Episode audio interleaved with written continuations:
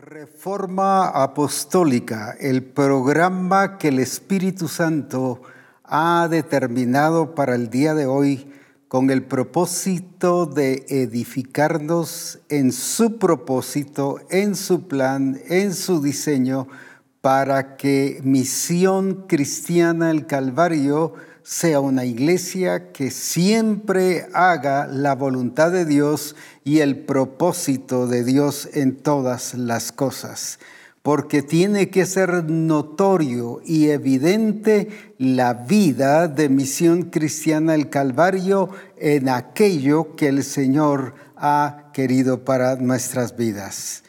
Es importante el poder revelar a Cristo en medio de nosotros hacia las naciones y que puedan convertirse de los ídolos al Dios vivo y al Dios todopoderoso para engrandecer y glorificar su nombre. Damos gracias a Dios porque Él nos ha permitido hacer varios cambios al set, renovando el set con el propósito de que siempre sigamos transmitiendo un mensaje adecuado y real de lo que Dios está haciendo en nuestra vida. Usted dirá, pero ¿y qué tendrá que ver con el transmitir un mensaje? Cada cosa que se ha arreglado y que se ha puesto ha sido con el propósito de que transmita un mensaje algo que glorifique el nombre del Señor. Por ejemplo, estuvimos viendo un reloj. El reloj no solo nos habla, de exactitud, de precisión, sino también está hablando de expresión que la iglesia debe de tener una expresión precisa, exacta, cabal y en el tiempo que el Señor ha dicho que debe ser. Porque misión cristiana el Calvario debe manejar el tiempo, debe manejar los tiempos para que así podamos ser de acuerdo al propósito del Señor. Y luego habla de el ritmo y en Efesios 4, 7, del versículo 7 al 13 en la message, dice, hasta que todos nos movamos rítmicamente y con facilidad unos con otros, eficiente y con gracia en respuesta al Hijo de Dios, adultos plenamente maduros, plenamente desarrollados por dentro y por fuera, plenamente vivos como Cristo. El reloj entonces expresa todas estas partes que he mencionado, pero también encontramos el globo terráqueo. ¿Qué significa el globo terráqueo? Está hablando, nos está representando la expansión de nuestra responsabilidad de qué es lo que nosotros tenemos que hacer, porque el Señor no nos entregó solo nuestro lugar, no solo la aldea, el municipio, sino y no solo el país donde estamos, sino Él dijo que nos daría naciones para la gloria de Jesucristo y eso implica y se alcance que Misión Cristiana del Calvario no tiene la mentalidad nada más del lugar donde está y de la zona donde está, sino un alcance más expansivo, porque dice, id y haced discípulos a las naciones, no solo a tu lugar donde vives, sino todo, todo, todo, todo lo que el Señor nos ha entregado. Y la escritura dice en el Salmo 2.8, Pídeme y te daré por heredad las naciones y como posesión tuya los confines de la tierra. Por eso cuando veamos este globo terráqueo, siempre nos está hablando de tu responsabilidad y mi responsabilidad para que juntos hagamos todo aquello que el Señor quiere que se haga para la gloria de su nombre. Pero también tenemos el olivo. ¿Qué nos está diciendo el olivo? El olivo representa nuestro origen, representa esa raíz de la vida de Cristo que nos sustenta y enriquece nos recuerda a quién pertenecemos y establece esa relación, pero también pertenencia. Por ejemplo, en Romanos 11, 17, en la versión Biblia, libre, dice así, ahora si alguna de las ramas han sido arrancadas y tú, un brote silvestre de olivo, has sido injertado y has compartido con los demás las demás ramas el beneficio de las raíces del árbol del olivo. Pero también cuando hablamos del olivo, estamos hablando de reproducción, estamos hablando de multiplicación, estamos hablando de vida, estamos hablando de estar conectados en Él y con Él. Por eso es que tiene fruto. Y la escritura, por ejemplo, también nos habla del olivo como restauración. Si recordamos cuando el Señor le dijo al profeta, ¿qué ves? Y él dijo, yo lo que veo es una rama de olivo.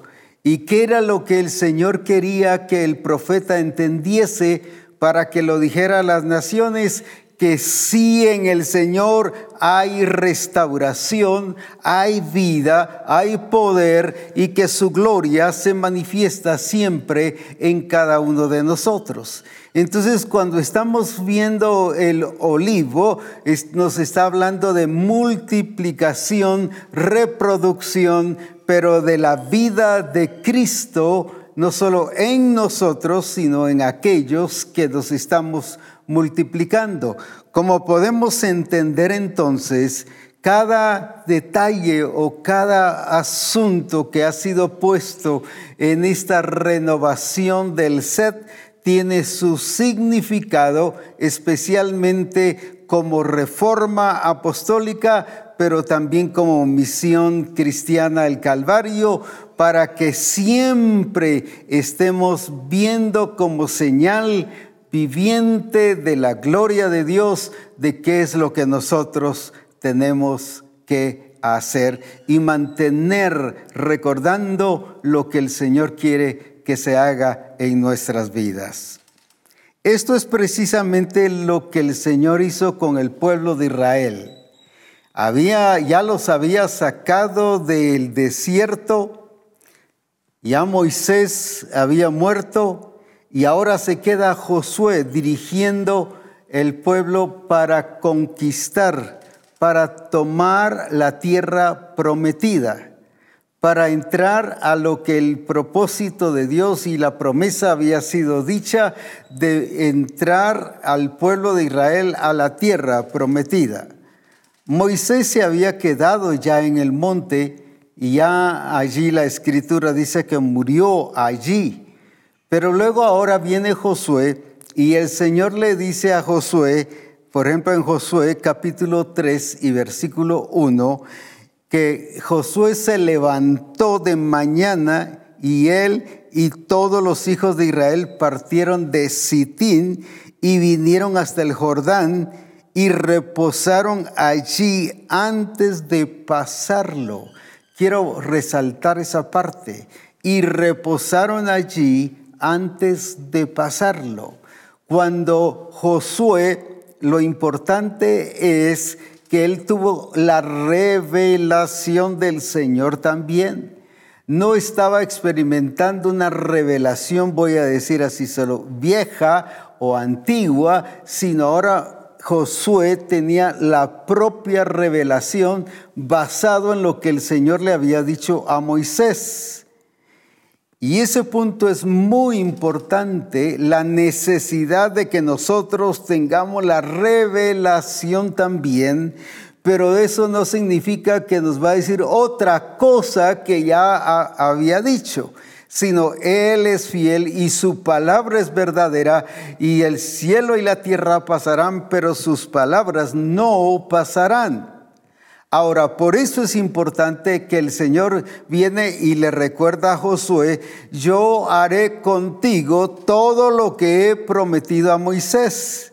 Pero lo glorioso es el que él tuviese la palabra del Señor, que él tuviese su propia experiencia el problema de la gente y del día de hoy en muchos ministros y en la iglesia es que no tienen una experiencia personal con Jesucristo, sino están dependiendo de la experiencia del papá, de la mamá, del tío o del pastor o de algún hermano que se puso a testificar cuál era su experiencia y están basados en eso o en la experiencia de Noé, de Abraham o de Jacob o de algún personaje bíblico, pero no tienen su propia experiencia.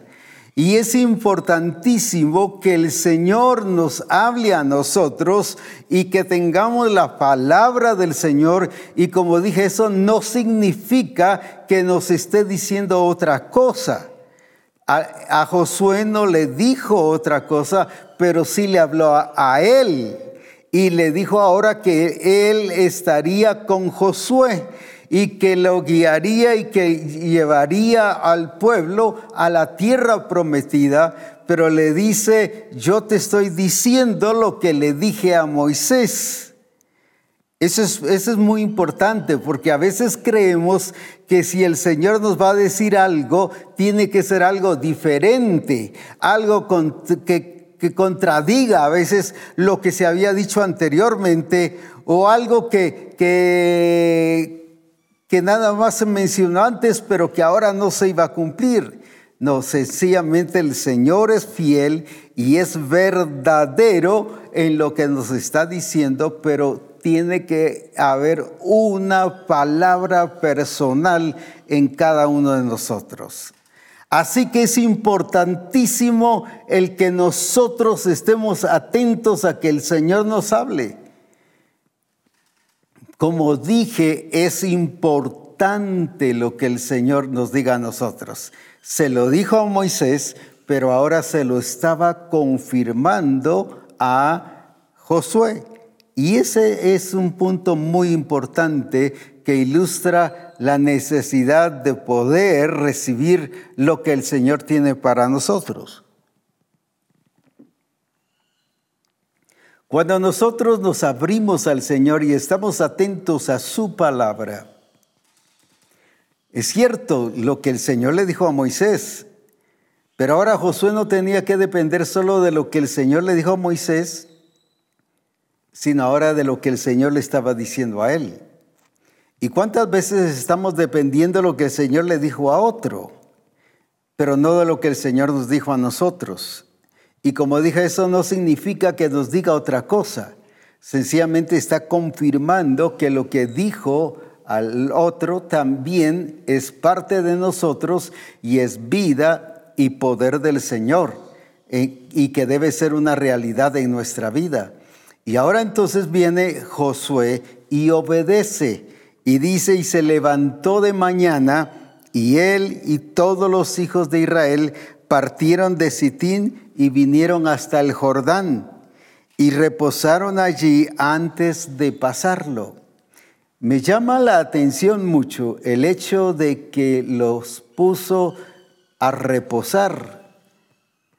¿Qué significa esto? No que no hicieran nada no es que, se quedaran en sus pensamientos en cero, no que eh, estuviesen pasivos, no, los puso a reposar, pero ¿para qué? Para que evaluaran los logros y las bendiciones que habían tenido en el desierto y que se dieran cuenta que ese Dios que los sacó del desierto y los llevó durante 40 años, es fiel y verdadero y que por lo tanto lo que ahora seguía y la toma de la tierra prometida y la conquista de la tierra prometida, ese mismo Dios que cumplió allá en el desierto es el mismo Dios que cumple porque Él es el mismo ayer, hoy y por todos los siglos. No cambia.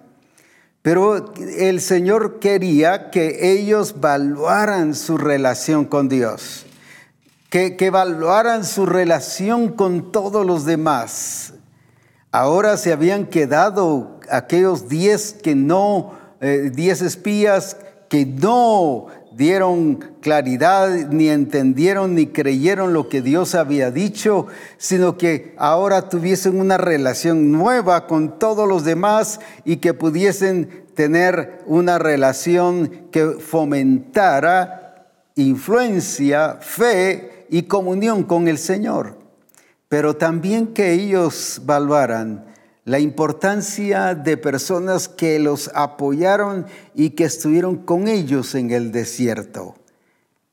Uh, gente que estuvo con ellos como al estilo Josué y Caleb. Ellos dijeron en el momento en que los otros diez dijeron, no, no, no podemos pasar. Estos sí le dijeron al pueblo, sí podemos pasar porque le creemos a Dios y porque Dios es el que ha dicho que nos lo entregará en nuestras manos. Esa clase de gente es la que el Señor nos permite evaluar, pero para ello no tenemos que actuar de una manera eh, apresurada, alocada, como decimos aquí en Guatemala, sino de una manera real, de acuerdo al propósito y al plan del Señor, en la forma que Él quiere que nosotros actuemos y que participemos en lo que Él quiere que hagamos. Ni muy pasivos, pero tampoco ni alocados, sino Él quiere que lo hagamos de una manera en su tiempo, en su momento, y que lo hagamos con esa precisión exacta de lo que el Señor quiere que se haga en nuestras vidas. Es por eso que es importante conocer el tiempo del Señor. Nosotros si hubiésemos estado allí, hubiésemos querido pasar inmediatamente el Jordán pero el Señor los puso a reposar. Dice que reposaron durante tres días. Mire qué importante. A veces el Señor te pone a reposar.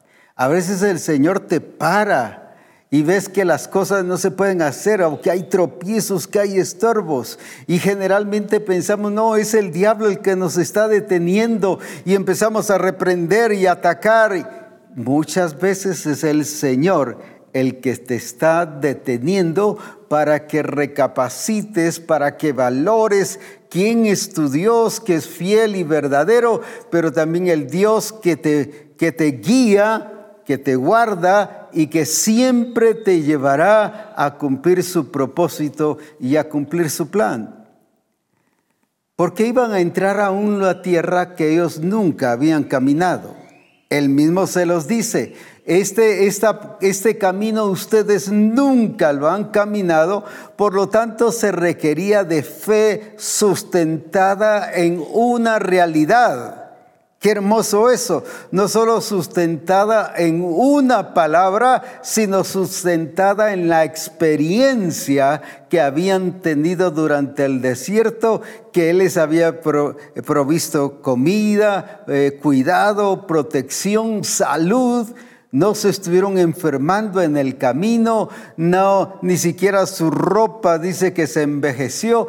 Todos esos milagros portentosos quería el Señor que lo valvaran para que al entrar en esa nueva fase, en ese nuevo ciclo, en esa nueva etapa, entendiesen entendiesen que el Dios que había sido fiel anteriormente seguiría siendo fiel para cada uno de ellos y que de esa manera dieran pasos firmes, pasos que demostraran fe, confianza en ese Dios todopoderoso.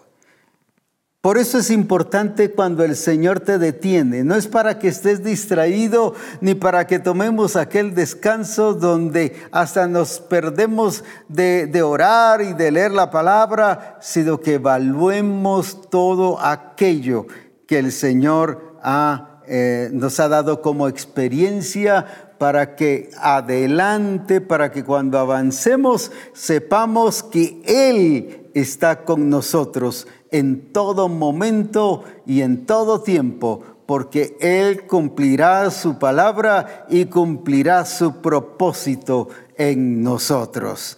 Por eso les dice al pueblo que reposaran. Y luego tres días dice que pasaron y pasaron y recorrieron, dice el campamento, y mandaron al pueblo diciendo, cuando veáis el arca del pacto de Jehová vuestro Dios y los levitas, sacerdotes que la llevan, vosotros saldréis de vuestro lugar. Les sigue dando directrices, les sigue dando dirección, los ubica, les enseña que el, el, hecho de conquistar no solo implica avanzar, sino implica hacer las cosas como el Señor ha dicho. Por eso les dice qué cosa, saldréis de vuestro lugar y marcharéis en pos de ella. Marcharéis en pos de ella. Y dice, y mandaron al pueblo diciendo, cuando veáis el arca del pacto de Jehová vuestro Dios y los levitas sacerdotes que la llevan, vosotros saldréis de vuestro lugar y marcharéis en pos de ella. Seguían directrices y ellos tenían que seguir en esa acción de obediencia. Generalmente cuando pensamos en conquistar la tierra, solo pensamos en avanzar, en poseerla, en tenerla, pero no lo vamos a lograr si no seguimos las directrices exactas y precisas que el Señor nos ha dado. E, el Señor viene y les da directrices, pero ahora se las da después de tres días que habían estado reposando. Y ahora les dice, ustedes van a salir y van a marchar. Y les dice, ¿qué van a hacer? Es que el avanzar y el tomar la tierra prometida significa que vamos a hacer acorde a lo que Él está diciendo.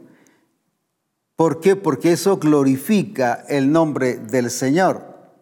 Si recordamos, viene Josué y les dice, vosotros tenéis que santificaros porque vamos a conquistar la tierra. Y cuando pensamos de santificarnos, solo pensamos en pedir perdón, en, eh, pensamos en esa santidad de limpieza de nuestros pecados. Y ahí estamos arreglando, como decimos comúnmente, cuentas con el Señor. Y tiene que ver con eso. Pero la santificación verdadera tiene que ver con obediencia. ¿Se recuerdan cuando el Señor le dijo a Moisés, háblale a la peña? Y como ya 40 años había él golpeado la peña dos veces,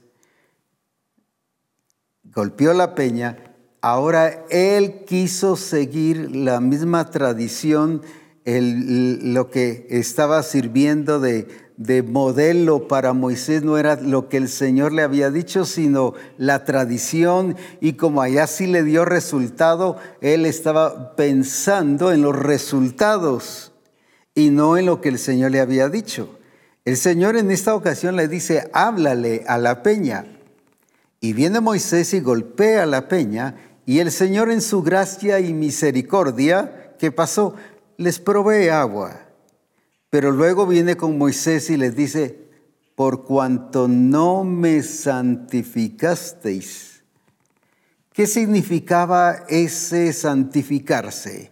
No era solo apartarse del Señor, no era solo estar pidiendo eh, disculpas y perdón al Señor, sino le estaba diciendo, por cuanto no me obedecisteis, no entraráis no entrarás a la tierra prometida. Entonces la santificación en qué consiste? No solo en estar apartado para Dios. Los teólogos hoy en día dicen que el santificarse o el ser santo es alguien que es apartado para Dios. Y de alguna manera sí. Por eso es que todo aquel que es llamado al ministerio se siente santo. ¿Por qué razón? Porque está apartado para Dios. Pero aquí no es solo el estar apartado para Dios, sino el hacer todo aquello que glorifique el nombre del Señor y todo aquello que Él ha dicho que debemos hacer. Entonces no sirve de nada, voy a decir así, si tratamos de avanzar solo porque hay todavía un terreno que ir a conquistar. No podemos avanzar en el plan y en el propósito del Señor si no hacemos las cosas como Él ha dicho que debemos hacer y en el tiempo del Señor. Porque, como dije al, principio, nosotros hubiésemos, eh, al haber llegado ahí a la orilla del Jordán, pasemos el Jordán. Sin embargo, viene el Señor y les da directrices. Tres días que esperaran, que reposaran, que sus emociones que debiesen estar centradas en la palabra que el Señor había dicho y no solo centradas en intentar poseer la tierra prometida, porque a veces por querer obtener aquello que el Señor nos ha dado, cometemos imprudencias y nos adelantamos al plan y al propósito del Señor. Claro, eso no significa que vamos a pasar años y años y años esperando el cumplimiento de la promesa del Señor. No, sino como algunos, es que aquí estoy esperando que el Señor cumpla. Él me dijo que me iba a dar tal cosa y ya llevan 5, 10, 15, 20 años. No, algo está pasando ahí. No, el Señor en su momento les dijo que ellos valoraran la importancia de el tiempo, que hicieran las cosas como el Señor quería que se hicieran. Por eso es que en Misión Cristiana del Calvario es importante que manejemos el tiempo. ¿Por qué? Porque de esa manera vamos a hacer las cosas como el Señor quiere que las hagamos. Y dice que el propósito en el versículo 4 de este mismo Josué capítulo 3 dice, a fin de que sepáis el camino por donde, por donde habéis de ir, el camino por donde habéis de ir, por cuanto vosotros no habéis pasado antes de ahora por este camino, pero ahora entre vosotros y ella haya distancia como de dos mil codos, no os acercaréis a ella. Ahora mire las directrices, dejemos el versículo ahí un poquito. A fin de que sepáis el camino por donde habéis de ir. Mire qué precioso el Señor. Los estaba llevando a un camino que nunca habían transitado. Pero no los dejó ahí a la deriva. No, les estaba mostrando el camino por donde debiesen de ir. Y el problema nuestro es que cuando nos enfrentamos a algo que Dios quiere que nosotros hagamos, inmediatamente pensamos y decimos, es que yo no sé qué hacer, es que yo no sé qué hacer. Entonces, ¿qué estás demostrando con eso? Que el Señor no te está dando directrices, que no estás atento a las directrices que el Señor te ha dado no habían caminado, dice ese versículo, por el camino, pero Él no los dejó a la deriva. Les dio claves, les dio señales, les puso eh, cómo iban a ser guiados, pero ¿para qué? Porque era un camino que ellos nunca iban a caminar, pero dice, para que sepáis a dónde ir. Entonces, cuando alguien me dice a mí algo que el Señor eh, llega y para ser ministrado y le digo, mira, el Señor quiere que hagas tal cosa o qué es lo que el Señor te ha dicho que hagas, pues no sé qué es lo que el Señor quiere que yo haga. Esa palabra no sé y ahí mismo te estás descubriendo y diciendo que tú no has escuchado al Señor. Él, como dije, no te deja la deriva, ni te deja para que te pierdas o vayas donde quieras y escojas cualquier camino. Y con la excusa, bueno, el Señor no me dijo, así que yo voy a agarrar por donde pueda. Generalmente hacemos eso, pero es por la ausencia de palabra y de revelación del Señor. Sin embargo, viene el Señor y ¿qué les dice ahí? Que Él, a fin de que sepáis, mire qué precioso, la gracia, la misericordia de Dios, que sepáis el camino por donde habéis de ir, qué precioso. Él, por cuanto vosotros no habéis pasado allí antes de ahora por este camino. Pero también les da, les da la distancia que deben de tener. Mire cuánto dice ahí que deben de estar distantes, pero entre vosotros y ella haya distancia como de dos mil codos. No os acercaréis a ella. ¡Uh, qué tremendo! Más o menos unos 700 eh, metros u 800 metros de distancia. Y uno diría, pero ¿por qué no ir juntos? ¿Por qué no ir pegados? Vamos a ir cerca, vamos a ir cerca del arca. Qué mejor que vamos a estar ahí. Él les dijo, van a andar o van a seguir con una distancia de dos mil codos. Quizás para nosotros no tenga sentido o razón el hecho de ir distantes, pero era para que ellos estuvieran entendidos de lo que tuviesen que hacer. Y qué importante es porque ellos tenían que seguir al arca, a los sacerdotes estaban llevando el arca. Más adelante les dice que ellos tenían que ir detrás o en pos del arca. Y eso es importantísimo, la presencia del Señor en nuestra vida. No podemos hacer la voluntad de Dios si Dios no está con nosotros. Si Él no, no solo va con nosotros, sino nosotros vamos con Él. Por eso es importantísimo el que nosotros vayamos y aprendamos estas directrices. No vamos a poseer la, eh, la, tierra prometida, no vamos a conquistar ni vamos a hacer todo aquello que, que el Señor quiere que hagamos, las cosas mayores. Hay gente que dirá, pero yo no puedo hacer las cosas mayores ni las hago. Pero ¿por qué no las has hecho? Porque hace falta escuchar las directrices del Señor y hacerlas. Porque puedes escucharlas y no hacerlas. No, aquí les dijo, así debéis de hacer, porque van a saber por dónde ir. Qué glorioso es experimentar la gracia y la gloria de Dios por eso es que el Señor no te pone ninguna lucha, ningún proceso, ninguna circunstancia que tú no puedas llevar.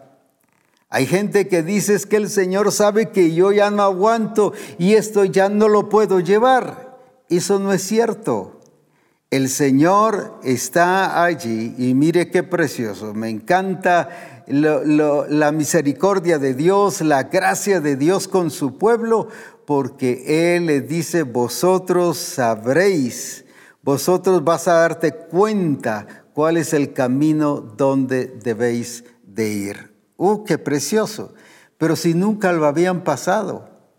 Sí, eso era ahora el pasado, pero con la palabra del Señor, ahora sí iban a recordar y a saber por dónde ir. No había pierde no había cómo perderse. ¿Por qué? Porque la palabra del Señor ahora estaba en ellos dirigiéndoles.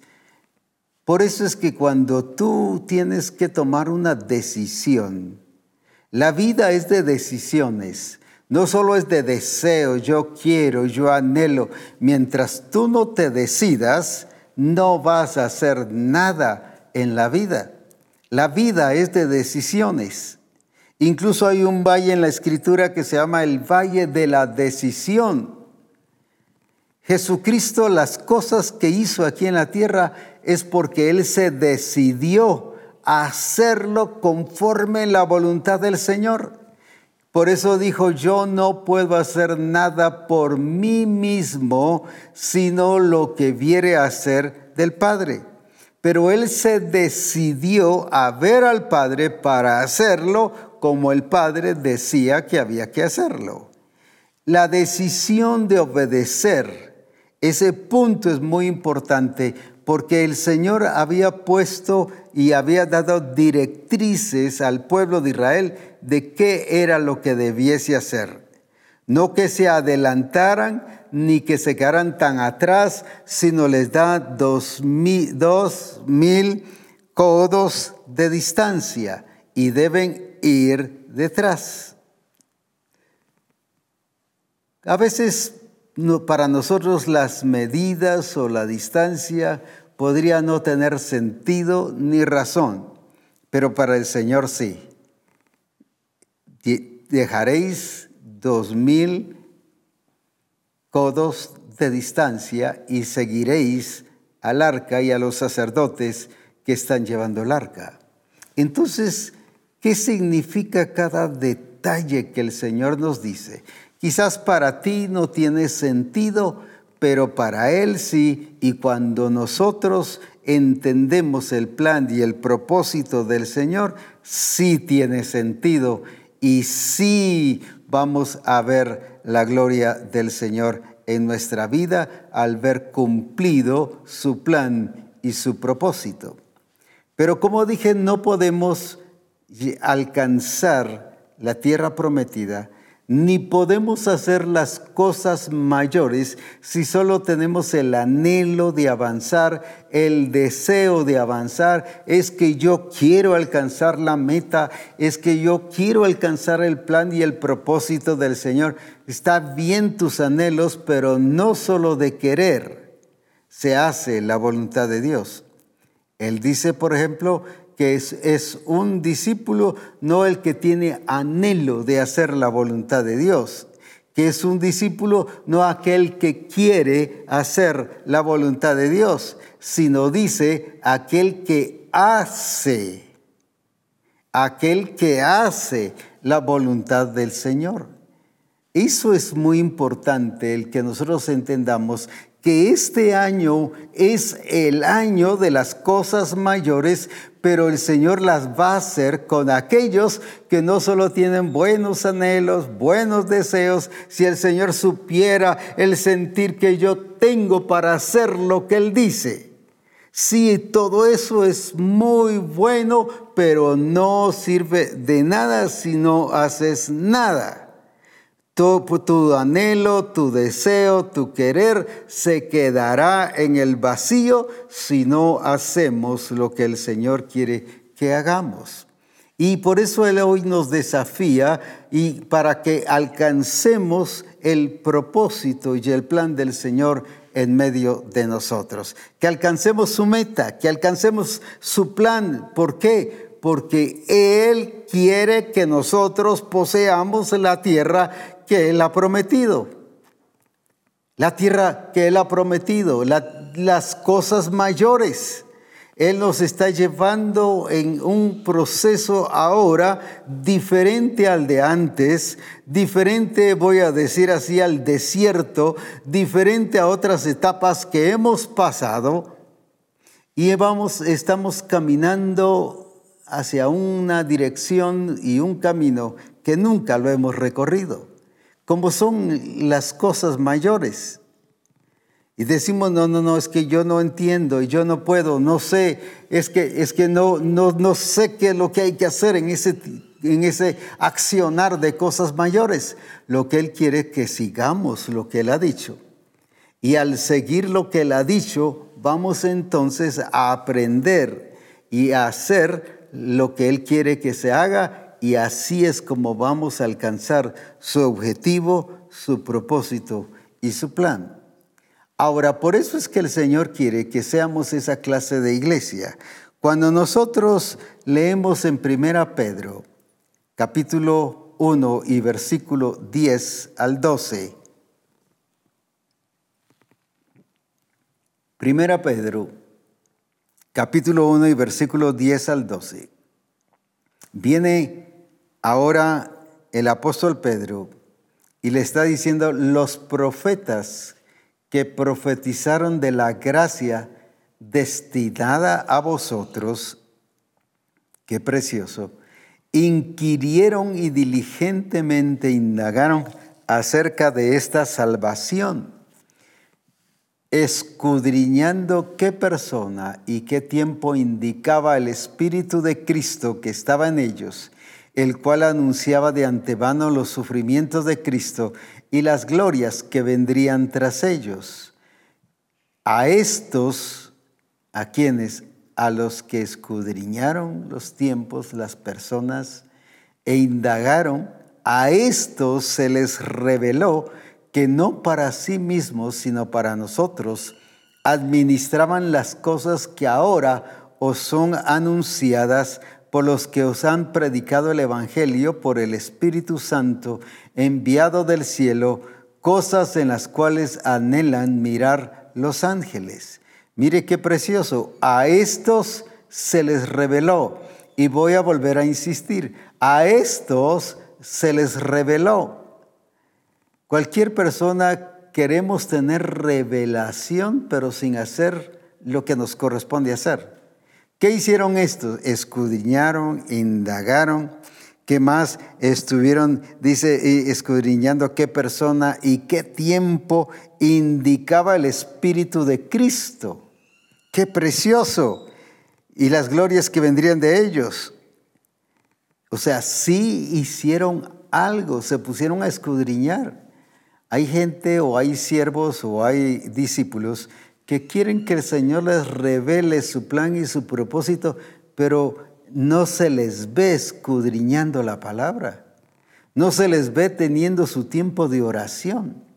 No se les ve buscando el hecho de indagar qué es lo que el Espíritu Santo está diciendo, sino nos gustan mucho las historias la escuela dominical de alguna manera ha servido mucho, pero también ha estorbado en el entendimiento y en el alcance de lo que el Señor quiere. ¿Por qué? Si recuerdan antes, gracias a Dios ya no es ahora así, antes se nos enseñaban las historias, la historia de David y Goliat, la historia de Jonás, y hasta hay coros que cantábamos en relación a eso. Ahora, puras historias. Y leemos la escritura con el contexto de historias, aunque es historia, pero estamos solo pensando en historias, pero no en aquello que nos corresponde hacer.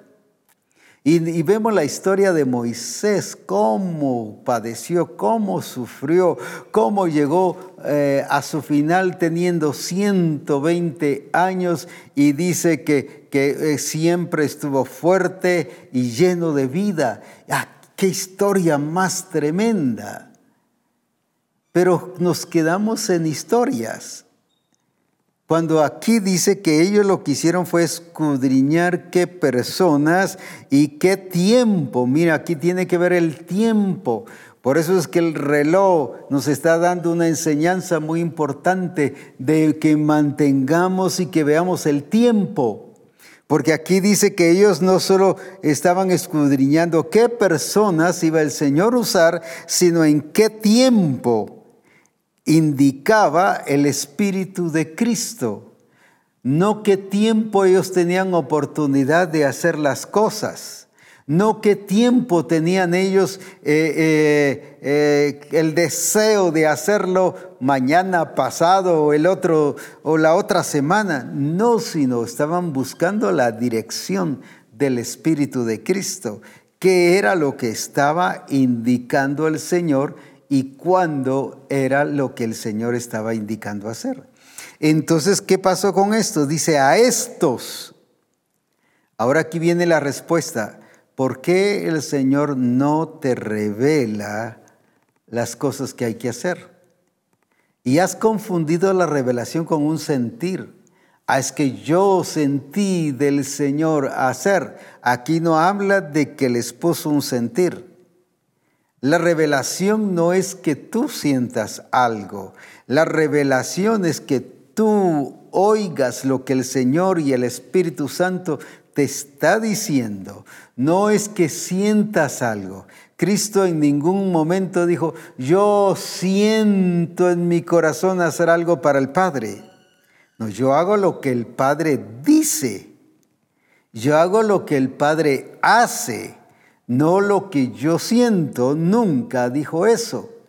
Y nunca eh, eh, nos lleva a que nosotros sintamos porque el sentir eh, va a depender y lo vamos a interpretar acorde a cómo está nuestro estado de ánimo. Si estamos tristes, si estamos de bajón, si estamos apagados, entonces lo que el Señor nos diga lo vamos a entender de otra manera. O si estamos muy contentos y felices por los logros y los alcances, entonces lo vamos a entender de otra manera. Por eso es que el sentir es muy peligroso cuando nos basamos nosotros en lo que estamos sintiendo, sino que debemos de hacer aquello que el Señor está diciendo que nosotros hagamos.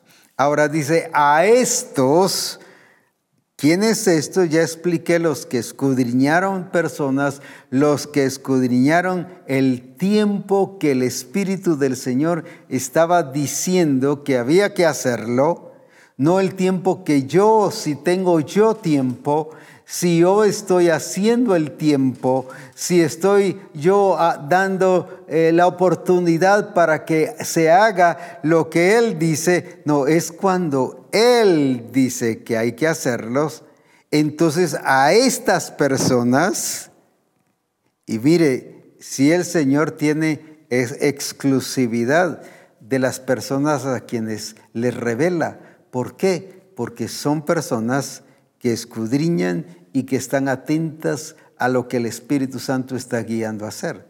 Entonces les revela, a estos se les reveló que no para sí mismos, sino para nosotros, administraban las cosas que ahora os son anunciadas por los que han predicado el Evangelio por el Espíritu Santo enviado del cielo. Ellos entendieron entonces que no era para ellos, sino era para nosotros en este tiempo. Ahora que se está predicando por medio del Espíritu y por la guía del Espíritu Santo del Señor enviado del cielo, las cuales cosas anhelan mirar los ángeles. Mire qué privilegio. Ahora, pero ¿a quiénes les va a revelar el Señor? Como dije, no es que tuviste un sueño por comer tantos frijolitos o muchos tacos o, cuántas eh, arepas comiste. No, no es por eso. Era una palabra directa del Señor, era una directriz directa del Señor, pero ¿a quiénes estos? Está hablando de gente que sí hace lo que debe hacer para estar eh, eh, dignos para eh, que se les revele el plan y el propósito del Señor. Lo que pasa es que queremos que el Señor nos muestre sin hacer nada. Aquí estoy esperando que el Señor me diga qué hacer. Sí, pero ¿qué está indagando? ¿Qué está escudriñando? ¿Qué está averiguando? ¿Qué está leyendo la palabra del Señor? No solo leyendo la palabra del Señor como un método, como aquellos que, que tienen de leer la escritura durante un año. No, no es eso. Es escudriñar a la luz de la palabra lo que el Espíritu Santo está diciendo que se debe hacer y el tiempo en que se debe hacer el tiempo en que el Espíritu enviado del cielo nos está mostrando qué es lo que nosotros debemos hacer. Entonces, ¿a quienes el Señor les va a revelar? No a todos, aunque Él quisiera que a todos. Por ejemplo, el apóstol Pablo le dice a la iglesia de Éfeso, que os dé espíritu de revelación y de sabiduría. Él quería que toda la iglesia tuviese revelación. Pero aquí vemos que no toda la iglesia va a tener revelación. No porque esto está solo dado para ciertos o los ministros o los que tienen los eh, ministerios de los cinco dones ministeriales. No está hablando de eso. Está hablando de aquellos que escudriñan, que buscan, que se conectan al Señor y que oyen y entienden la voluntad del Señor. Entonces no es por privilegio, sino es porque yo estoy haciendo las cosas como el Señor quiere que las haga y yo mismo estoy dando la oportunidad a que Él me revele. ¿Pero por qué? Porque yo he dicho aquello que Él ha dicho que debo hacer para recibir revelación, para recibir lo que el Señor ha encomendado en nuestra vida. Así que si estás haciendo nada, déjame decirte, no habrá revelación, porque eh, dice, a estos se les reveló, a estos se les reveló. ¿Quieres revelación? Hagamos como estos profetas que indagaron. Hagamos como estos profetas que, que estudiaron qué era el plan y el propósito del Señor. Entonces, al hacerlo y al verlo, vamos a tener la revelación del Señor en nuestra vida. Qué importante es que toda la iglesia tuviésemos revelación. Pero como dije, no es que nos revele una cosa diferente a cada uno. No es que nos revele una cosa contraria a cada uno. No, no, nos revela, nos amplía aquello que el Señor ha dicho como mencioné el caso de Josué y Moisés. A Josué el Señor le reveló y le habló directamente a él, pero no algo nuevo, sino algo que ya le había dicho a Moisés. Así como hablé a Moisés, así como estuve con Moisés, así como hice con Moisés, así haré contigo. Hay quienes eh, se mofan o se, o, se jactan de tener revelación solo porque es algo contrario a lo que el Señor ha dicho. Y dice, y el Señor me reveló y el Señor me mostró. La base es qué preparación ha tenido para que tenga la revelación del Señor. Dice, a estos se les reveló que no para sí mismos. Por ejemplo, los profetas hablaron del Mesías, que Cristo vendría y que iba a redimir a la humanidad y que iba a hacer tantas cosas, pero no para ellos, sino en su tiempo, por supuesto, ellos iban a ser redimidos. Ahora, qué glorioso entonces es que lo que el Señor está revelando quiere hacerlo contigo y conmigo.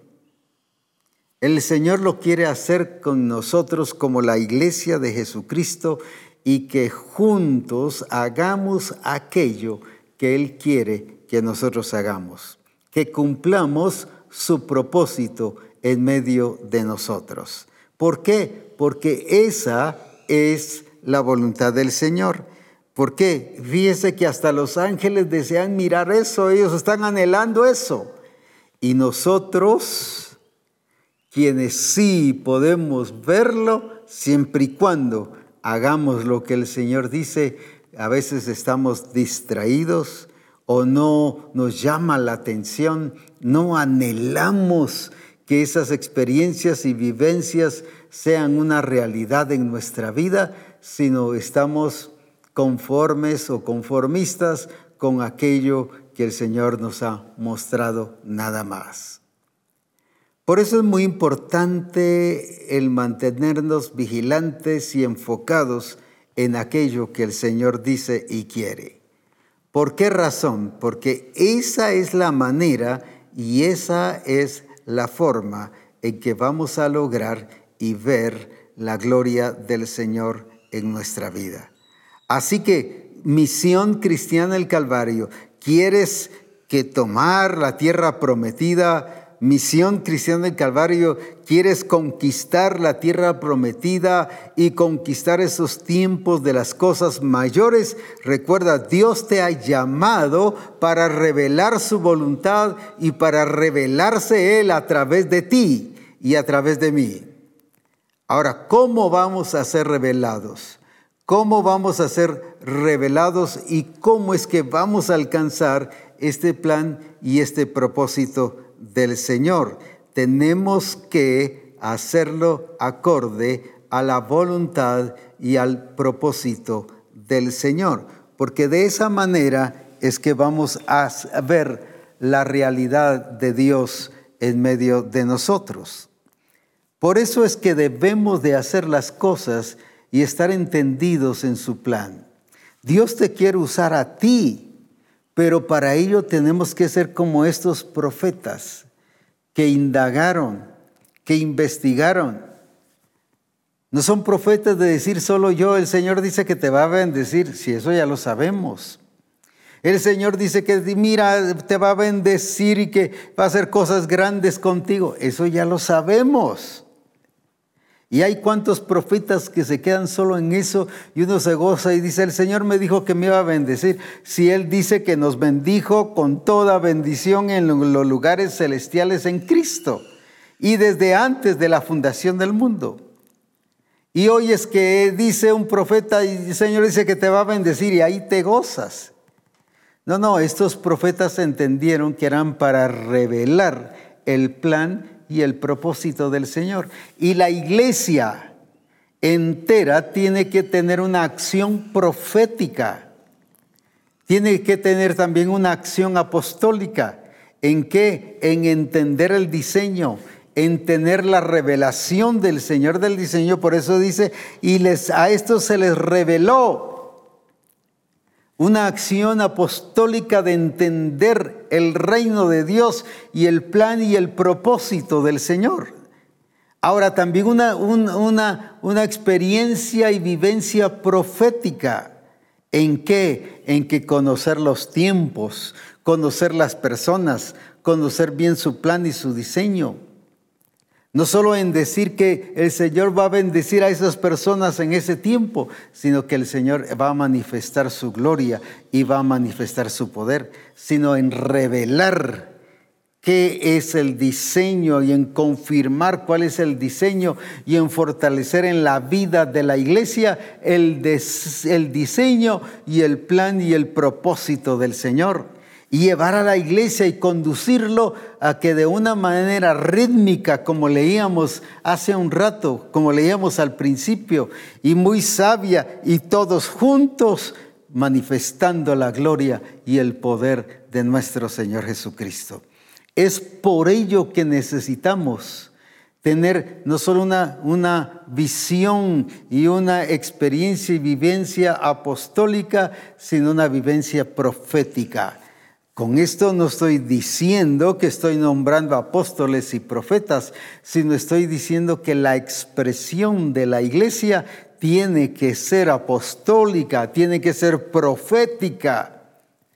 Recuerde que dice la escritura que el Señor le ha revelado esto a, los apóstoles y profetas. Y cuando la iglesia se abre, y entiende en su corazón y actúa de esta manera, entonces está viviendo de una manera apostólica y profética, cumpliendo el propósito del Señor. Y eso es lo que el Señor quiere hacer contigo y conmigo. ¿Sabes por qué? Porque estamos en los tiempos de las cosas mayores y no nos lo perdamos. No nos perdamos ese tiempo porque eso no va a ser con personas que solo están esperanzadas o confiadas en que se va a hacer algo. Como ya dije de aquellas personas que dicen, yo estoy esperando que el Señor lo cumpla. Sí, pero ¿qué estás haciendo? ¿Qué estás buscando? ¿Estás conectado más con el Señor? ¿Cuál es el plan y el propósito del Señor? Ellos no iban a entrar a la tierra prometida mientras no hicieran eso y que siguieran las directrices que el Señor les había dado. Llevaban arca, llevaban sacerdotes, Pero no implicaba solo eso, gloria a Dios por eso, sino ahora la obediencia del pueblo hacia lo que Dios había dicho que debiese hacer y cómo se debe hacer. Algunos cuando se hace alguna caminata o algo siempre se adelantan u otros se atrasan. Sin embargo, el Señor viene y les dice, no, ustedes dejarán dos mil codos y ahí ustedes seguirán e irán detrás del arca para que así se cumpla lo que yo he dicho. Ahora, por eso es glorioso la manifestación y la expresión del Señor. Así que si algo el Señor quiere de misión cristiana del Calvario, es que recordemos todo este tiempo que el Señor nos ha dejado. Es para que evaluemos que el Dios que tenemos es un Dios que es fiel, que es verdadero, que cumple su promesa, pero ¿con quiénes? No con aquellos diez que no le creyeron, sino con estos dos, Josué y Caleb, que le creyeron y que confiaron en Él y que entendieron que el Dios que había estado con ellos en el desierto ahora estaría con ellos en la conquista de la tierra de Canaán. Mire, fueron escogidos doce, pero de esos fueron descalificados diez. Ese es el problema. ¿Por qué no el Señor no cumplió su palabra en estos diez? Bueno, cumplió su palabra en decir, estos no entrarán. Y en realidad no entraron, se quedaron en el desierto. Pero el Señor lo que quería era que todos fueran parte de esa vivencia y de esa realidad. Pero ¿por qué fueron descalificados? Porque no creyeron, porque hablaron mentiras diciendo, no, ahí se comen a la gente, pero ¿por qué no se los comieron a ellos? Ahí son gigantes y, que se, se comen a la gente. Mire, y pasa esto y pasa el otro. Y empezaron a infundir miedo hacia el pueblo al punto que los demás dijeron, no entremos. Y quisieron apedrear y, y intentaron apedrear a Josué y a Caleb. Porque ellos dijeron, sí, nuestro Dios. Ahí está la importancia de evaluar lo que el Señor ha hecho en medio de nosotros. Recuerda que tú eres resultado de un pacto de Dios contigo. Tú eres un milagro. ¿Por qué estás aquí? ¿Por qué vives en este tiempo? ¿Por qué en este siglo XXI? ¿Por qué estás viviendo? No estás viviendo por gusto. No estás viviendo solo porque al fin y al cabo a tu papá y a tu mamá decidieron hacerte.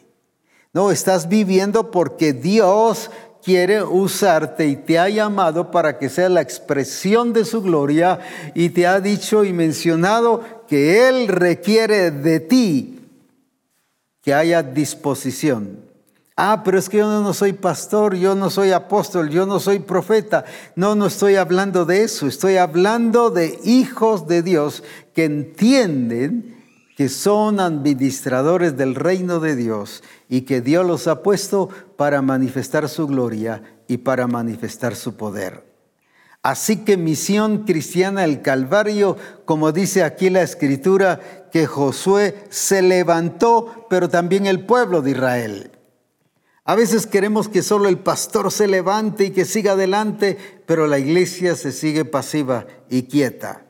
Josué y el pueblo de Israel dice que se levantaron y caminaron hacia donde Dios había dicho.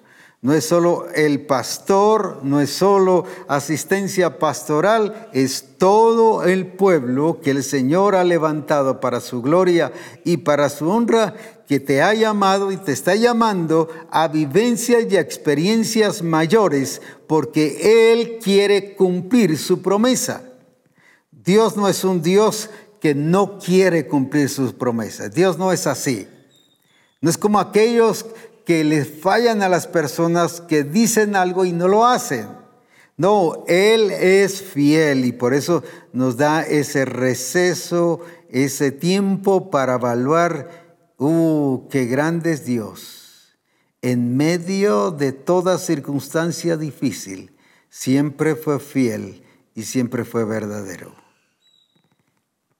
¿Por qué no evalúas los procesos que has pasado y te vas a dar cuenta que Dios siempre ha estado contigo y que Él siempre te ha sacado y que en ningún momento te ha llevado a, lugares difíciles o imposibles que tú no puedas llevar.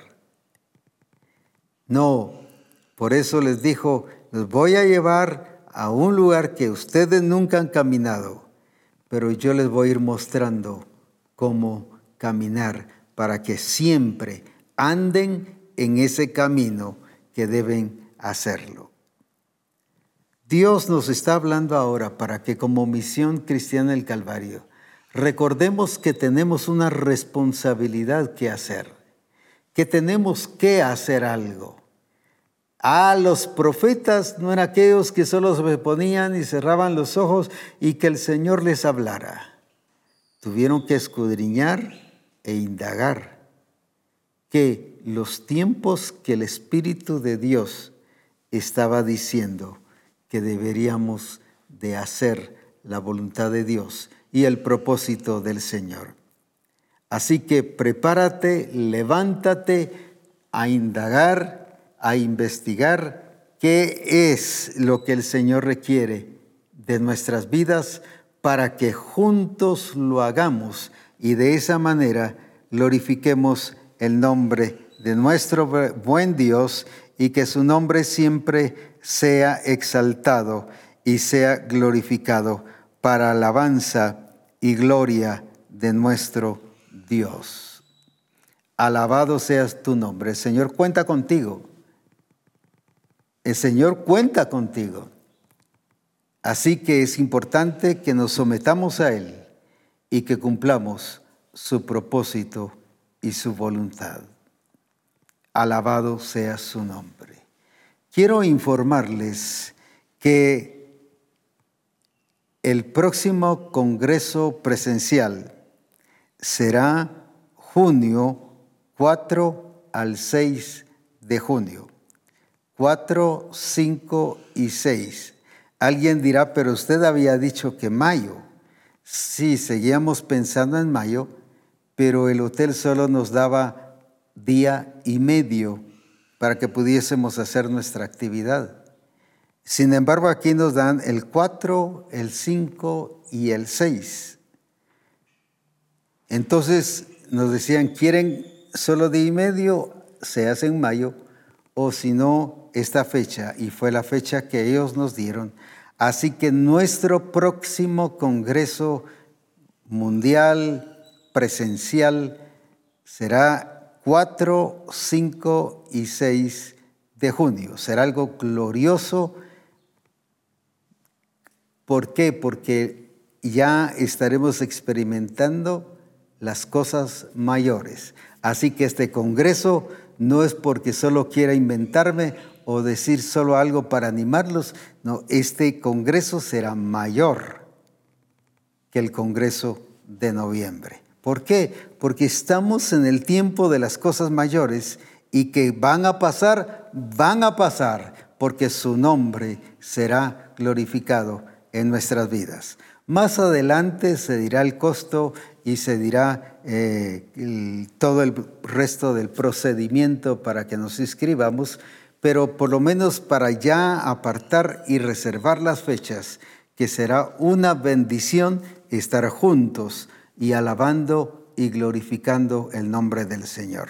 Recuerda que Dios cuenta contigo y si te escogió es porque Él cree en ti y porque Él sabe que tú tienes la capacidad de hacer las cosas que el Señor quiere. Así que adelante, misión cristiana del Calvario, juntos a disfrutar de la gloria y del poder de nuestro Señor Jesucristo. Dios les bendiga grandemente.